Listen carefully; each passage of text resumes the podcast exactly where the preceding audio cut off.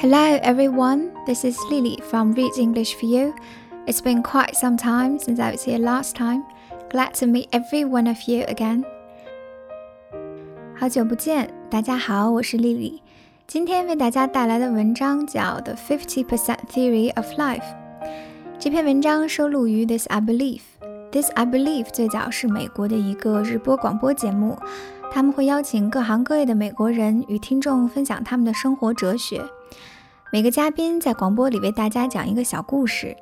那围绕 This I Believe 这个主题，嘉宾会与听众探讨自己的人生信念、对世界的认知，或是来自生活的感悟。这其中就包括美国前总统罗斯福的夫人，还有我们熟知的海伦·凯勒，还有一些商业领袖，当然不乏众多形形色色的普通人。那今天我要读的这篇文章就来自一个普通人，他叫 Steve Porter。Who is Steve Porter?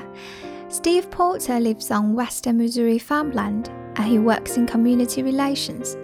He says it's important not only to know that life has ups and downs, but to know where you are in the cycle.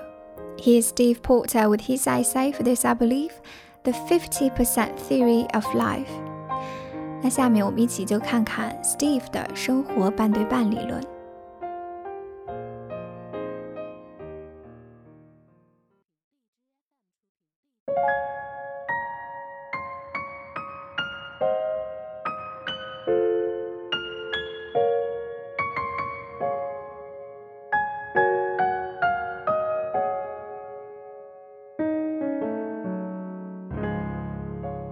I believe in the 50% theory. Half the time, things are better than normal, the other half, they're worse. I believe life is a pendulum swing.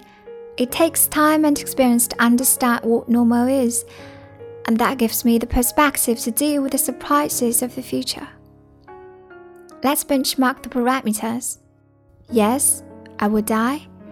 I've dealt with deaths of both parents, a best friend, beloved boss and cherished pets. Some of these deaths have been violent, before my eyes, or slow and agonizing. Bad stuff, and it belongs at the bottom of the scale. Then there are those high points romance, marriage to the right person, having a child, and doing those dad things like coaching my son's baseball team, paddling around the creek in a boat while he's swimming with the dogs discovering his compassion so deep it manifesting in his kindness to snails. His imagination so vivid, he builds a spaceship from a scattered pile of Legos. But there's a vast medal of life in the middle, where the bad and the good flip flop acrobatically. This is what convinces me to believe in the 50% theory.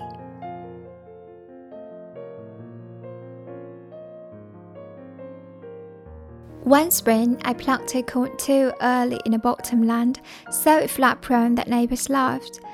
I felt chagrined at the wasted effort. Summer turned brutal. The worst heat wave had dropped in my lifetime.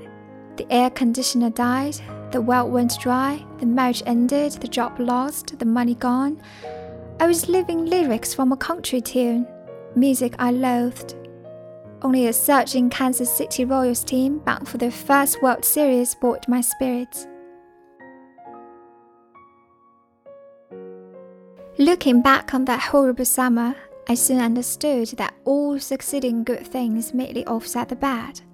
Worse than normal wouldn't last long. I am old and savor the halcyon times. They reinvigorate me for the next nasty surprise and offer assurance that I can thrive. The 50% theory even helps me see hope beyond my rose and slump. A field of struggling rookies sown so that some years soon we can reap an October harvest. Oh, yeah, the corn crop. For that one blistering summer, the ground moisture was just right. Planting early allowed pollination before heat withered the tops, and the lack of rain spared the standing corn from flowers. That winter, my crib overflowed with corn fat, healthy, through to a stock ears filled with kernels from heel to tip, while my neighbor's fields yielded only brown, empty husks.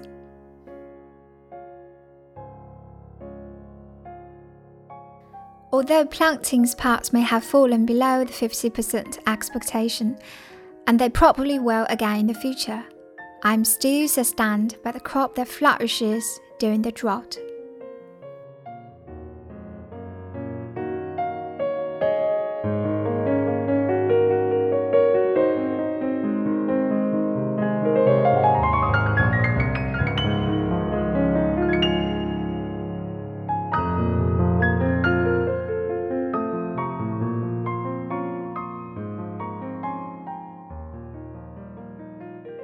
Steve Porter 的这篇文章让我想起了一位我的高中老师。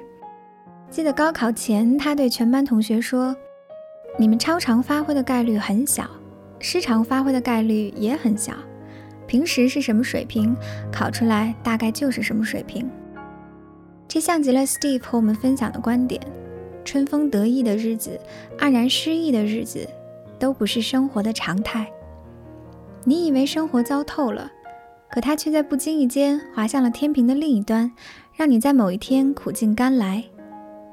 你以为日子会一直顺遂如意，但某一天突如其来的变故，一下将生活变成了另一个样子。得意与失意之间的循环往复，这大概就是生活吧。正在收听节目的你是如何看待 Steve 的生活半对半理论呢？欢迎你在评论区留言，与我们分享你的观点和感受。那今天的节目就到这里，我是丽丽，下期再见。